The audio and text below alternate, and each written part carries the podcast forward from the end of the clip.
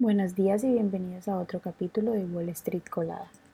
Hoy viernes 21 de julio, los futuros del Dow Jones subieron un 0.19%, los futuros del S&P 500 subieron un 0.9% y los futuros del Nasdaq subieron un 0.48%, mientras que los futuros del petróleo estadounidense subieron un 0.78% hasta los 76,24 dólares el barril y los futuros del Bitcoin subieron un 0.16%.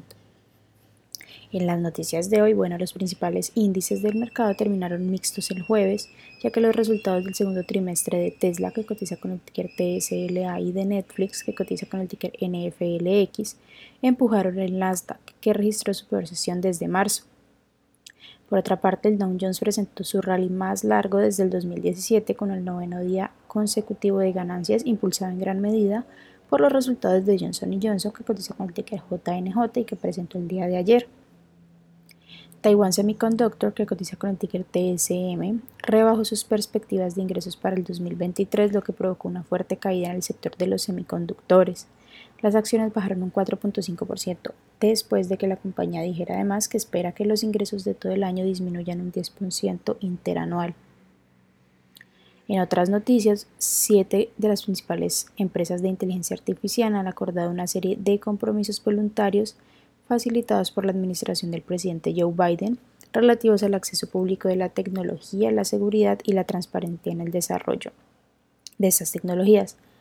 Amazon, Anthropic, Google, Inflection, Meta, Microsoft y también OpenAI firmaron un acuerdo antes de una reunión que tendrá lugar en la Casa Blanca hoy.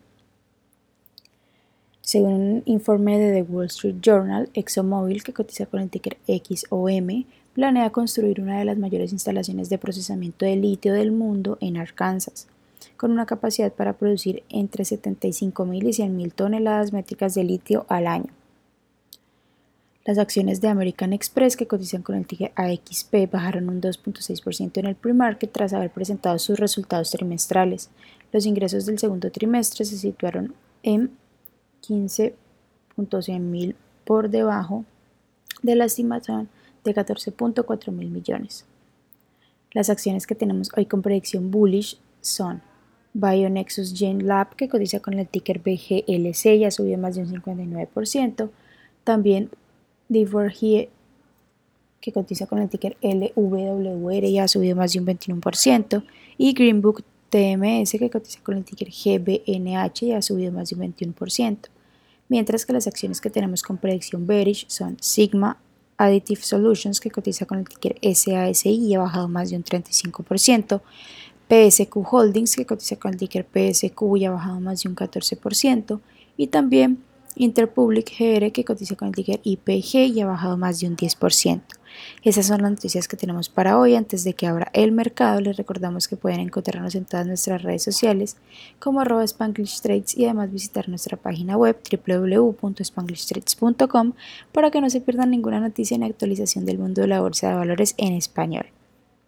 Quiero recordarles también que faltan pocos días para nuestro siguiente evento, Secretos del Day Trading, que se llevará a cabo los días 26 y 27 de julio. Así que en SPT ya estamos aquí, modo bootcamp. Muchas gracias por acompañarnos y por escucharnos. Les esperamos el lunes de nuevo en otro capítulo de Wall Street Colada.